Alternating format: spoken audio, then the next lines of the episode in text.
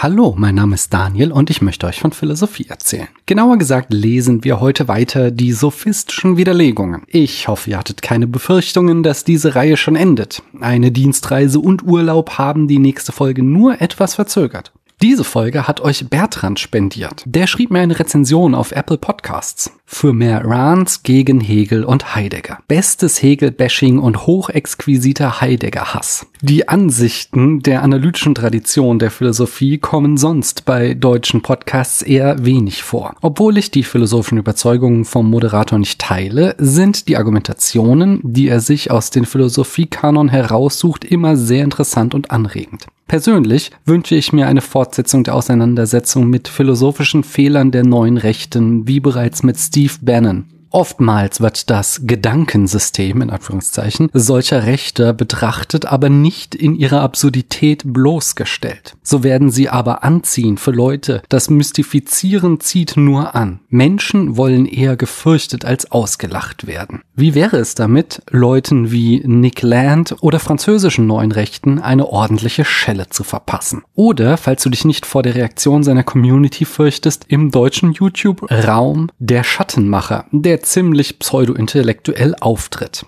Ich finde die Auswüchse dieser Bewegung jedenfalls immer recht amüsant in ihrer Absurdität.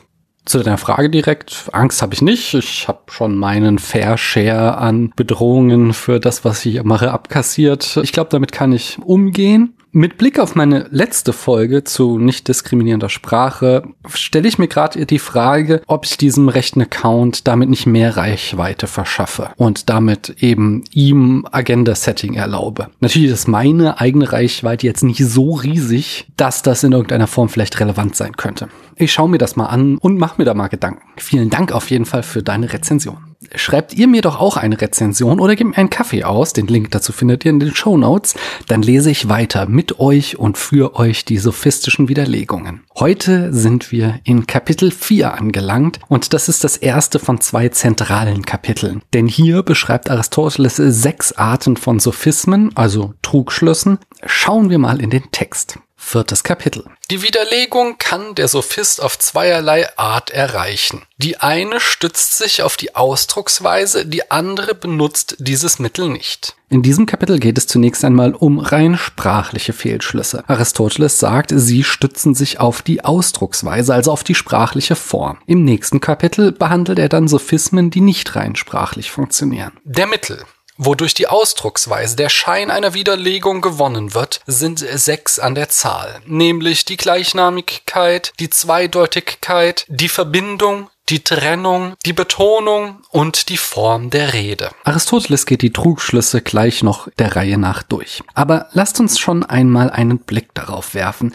denn wir nennen sie heute oft anders als mit den Namen, die hier in dieser Übersetzung von Julius Hermann von Kirchmann aus dem Jahre 1883 gewählt wurden. Gleichnamigkeit ist die Äquivokation. Ich gehe gleich noch genauer darauf ein, aber ich habe ihr schon mal eine komplette Folge gewidmet in meinem Corona-Tagebuch der schönen Gedanken. Hört da doch gerne auch nochmal rein. Die Zweideutigkeit wird auch Trugschluss der Amphibolie genannt. Was hier einfach Verbindung heißt, ist bekannter unter dem Namen Trugschluss der Komposition und Trennung nennt man entsprechend den Trugschluss der Division. Für Betonung habe ich nur den englischsprachigen Ausdruck Fallacy of Accent gefunden, der wörtlich übersetzt Fehlschluss der Betonung heißt. Schließlich taucht hier noch die Form der Rede auf. Auch hiermit ist die Beschäftigung im englischsprachigen Raum größer. Dort wird der Trugschluss Fallacy of Figure of Speech oder Fallacy of Form of Expression genannt. Also Trugschluss der Ausdrucksform. Wobei das auch schon wieder stark nach Betonung klingt. Naja, lass uns mal weiterlesen, vielleicht klärt sich das noch auf. Die Richtigkeit dieser Aufzählung lässt sich sowohl induktiv wie durch Schlüsse beweisen, wenn irgendein besonderer Fall herbeigenommen wird. Desgleichen dadurch, dass man nur auf so viele Arten mit denselben Worten und Reden Verschiedenes ausdrücken kann. Er sagt hier, dass diese Liste der Fehlschlüsse vollständig ist. Das lasse sich induktiv beweisen, also wenn wir eine empirische Untersuchung Untersuchung vornehmen würden, dann würden wir herausfinden, dass sich alle rein sprachlichen Fehlschlüsse auf diese sechs Arten zurückführen ließen. Ferner könnte man, so Ari, auch deduktiv das beweisen. Leider macht er das dann nicht. Ich hätte hier ja ein Beispiel schön gefunden. Wahrscheinlich sind wir hier wieder Opfer der Tatsache geworden, dass dieser Text nur ein Vorlesungsmanuskript war und in der Vorlesung im Lyzeum bestimmt durch Beispiele ergänzt wurde. Vielleicht kommen diese Beispiele aber auch noch in späteren Kapiteln. Das müssen wir dann noch herausfinden. Schließlich sagt Ari noch, dass man auch daran sehen kann, dass dies alle möglichen sprachlichen Fehlschlüsse sind, dass es nur eine begrenzte Anzahl an Vieldeutigkeiten gibt. Das impliziert, dass alle sechs Schlüsse auf Mehrdeutigkeiten basieren. Lasst uns das mal überprüfen, indem wir weiterlesen und hören, wie Ari die Trugschlüsse einzeln durchgeht. Die Gleichnamigkeit wird in solchen Reden benutzt, wie zum Beispiel, dass die Wissenden lernen, denn die Schüler lernen das auswendig Hergesagte. Das Lernen bezeichnet nämlich zweierlei. Einmal das Einsehen, in dem von dem Gewussten Gebrauch gemacht wird, und zweitens das Erwerben des Wissens. Ferner, dass das Übel das Gute ist, wenn das, was sein muss, ist gut und das Übel muss sein. Okay, ich lese weiter. Das muss bezeichnet nämlich zweierlei. Einmal das Notwendige, was bei den Übeln sehr oft vorkommt, denn manches Übel ist notwendig. Und zweitens sagt man auch von dem Guten, dass es geschehen muss. Ferner gehören hierher die Reden, dass Sitzen und Stehen dasselbe sei, ebenso krank und gesund sein und wer aufsteht, steht und wer gesund geworden, ist gesund. Aufstehen könne aber nur der Sitzende und gesund werden nur der Kranke. Hier bezeichnet der Ausdruck, dass der Kranke irgendetwas tue oder erleide, nicht immer dasselbe, sondern bald, dass der jetzt Kranke oder Sitzende etwas tue oder erleide, bald derjenige, der vorher krank gewesen ist. Allerdings sind beide, der Krankseiende und der Kranke geheilt worden. Aber gesund sind nicht der Krankseiende, sondern der Kranke, nämlich der nicht jetzt, sondern vorher Kranke. Okay. Hier muss ich zunächst einmal auf die Metaebene gehen, bevor ich mich dem Inhalt widme. Denn wir stehen hier vor einem doppelten Problem. Wir wollen Trugschlüsse untersuchen, die auf sprachlichen Ausdrücken basieren. Und damit stehen wir vor der ersten Hürde, dass der Text aus dem Altgriechischen ins Deutsche übersetzt wurde. Damit fand also schon zwangsläufig eine Umformung des sprachlichen Ausdrucks statt. Und wenn ich mir hier die Beispiele einmal so angucke, dann erscheint es mir, als habe Herr von Kirchmann viel Wert darauf gelegt, möglichst nah am sprachlichen Original zu bleiben. Das ist eine editorische Entscheidung, die zu treffen absolut legitim ist, wenn ich als Laie das mal so sagen darf. Aber es führt uns einmal mehr den Unterschied vor Augen, den ich schon das ein oder andere Mal angesprochen habe, ob ich solche Texte jetzt philologisch, historisch lese oder philosophisch. Denn für mich persönlich ist es ja nicht wichtig, ob das Geschriebene möglichst nah am Original ist. Für mich als philosophisch interessierten Mensch ist wichtig, dass der Sinn unverfälscht übersetzt wird. Und da wäre es hier und da vielleicht besser gewesen, komplett andere Beispiele zu verwenden, als solche, die zwar in griechischer Sprache funktionieren, aber nicht im Deutschen. Denn während ich beim Lernen und beim Guten noch ungefähr verstehe, worauf Ari hinaus will, sitze ich beim Kranken und Sitzenden schon kränklich lächelnd vor diesem Text. Hinzu kommt das zweite Problem, dass diese Übersetzung schon 140 Jahre alt ist und Beispiele, die damals vielleicht noch besser nachvollziehbar waren, durch den Sprachwandel unverständlich geworden sein können. Ich werde daher hier und im Weiteren die einzelnen Fehlschlüsse erklären, indem ich eigene Beispiele bringe. Mit diesem Text bezog sich Aristoteles also auf die Äquivokation. Sie beruht auf dem sprachlichen Phänomen der Homonymie, also auf der Tatsache, dass ein Wort mehrere Bedeutungen haben kann. Wenn ich versehentlich oder bewusst manipulativ in einer Schlussfolgerung zwischen diesen Bedeutungen wechsle, dann begehe ich diesen Sophismus. Im Internet fand ich dieses Beispiel. Alle Linsen sind Hülsenfrüchte. Alle Fotoapparate enthalten Linsen, daraus folgt, alle Fotoapparate enthalten Hülsenfrüchte. Und in meiner Folge zur Äquivokation hatte ich das Beispiel des Verschwörungsmythos der Reichsbürger mit dem Personalausweis gebracht. Ein Argument, das angeblich dagegen spricht, dass Deutschland ein souveräner Staat ist, geht wie folgt. Die BRD gibt Personalausweise aus. Aber Staaten haben kein Personal, sondern Bürger. Firmen haben Personal. Deshalb ist die BRD kein Staat, sondern eine Firma. In der ersten Prämisse hat im Kompositum der Wortteil Personal die gleiche Bedeutung wie ein Adjektiv. Er konkretisiert die Art des Ausweises als Personal, also auf die Person bezogen und nicht etwa auf ihren Beruf, wie es beim Dienstausweis der Fall wäre.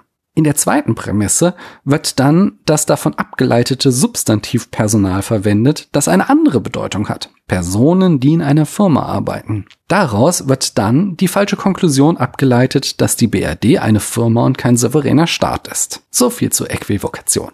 Schauen wir uns den nächsten Sophismus an. Und jetzt werden diese Texte von Aristoteles auch deutlich kürzer. Die Zweideutigkeit wird in solchen Reden benutzt wie zum Beispiel Lass mich die Feinde ergreifen. Ferner, was einer erkennt, erkennt das. Denn in diesem Satze kann das erkennt sowohl auf die erkennende Person als auf den erkannten Gegenstand bezogen werden. Ferner, was einer sieht, sieht das. Nun, er sieht die Säule, also sieht er die Säule. Ferner, also was du sagst, es sei, das sagst du zu sein. Nun sagst du, der Stein sei, also sagst du, dass du ein Stein seist. Ferner kann der Schweigende sprechen, denn das der Schweigende kann sprechen bedeutet zweierlei. Einmal, dass der Sprechende schweigt und zweitens, dass der Vortrag schweigt. Okay, das nimmt langsam Formen an, wie die Raps von Joaquin Phoenix. Von diesen Beispielen erschließt sich mir nur das letzte. Der Schweigende kann sprechen. Der Schweigende kann sprechen ist mehrdeutig dahingehend, dass wir der Schweigende einerseits verstehen können als eine Person, die in diesem Moment schweigt, oder andererseits als eine, die der Sprache oder zumindest der Lautsprache nicht fähig ist. Anyway, der hier beschriebene Sophismus, der auf Zweideutigkeit basiert, ist der Trugschluss der Amphibolie. Aus der Hüfte geschossen würde ich sagen, dass er sich von der Äquivokation dahingehend unterscheidet, dass die Gleichnamigkeit auf im Sprachgebrauch fest etablierten, mehrdeutigen Ausdrücken aufbaut. Auf Teekesselchen. Die Amphibolie hingegen entsteht aus dem Kontext des Gesagten. Das Beispiel, das ich rausgesucht habe, ist, auf einem Pferd sah ich eine Frau. In diesem Fall kann es sein, dass ich eine Frau sah, die auf einem Pferd saß. Es kann aber auch sein, dass ich auf einem Pferd saß, während ich eine Frau sah. In diesem speziellen Fall entsteht die Mehrdeutigkeit daraus, dass im Deutschen die Wortstellung sehr flexibel ist, im Gegensatz zu anderen Sprachen, etwa dem Englischen, wo sie wesentlich starrer ist. Viele Gags in Serien und Filmen basieren auf solchen Amphibolien, die dann dazu führen, dass die Leute aneinander vorbeireden. Wie dieser semi-lustige Gag aus Rush Hour 3.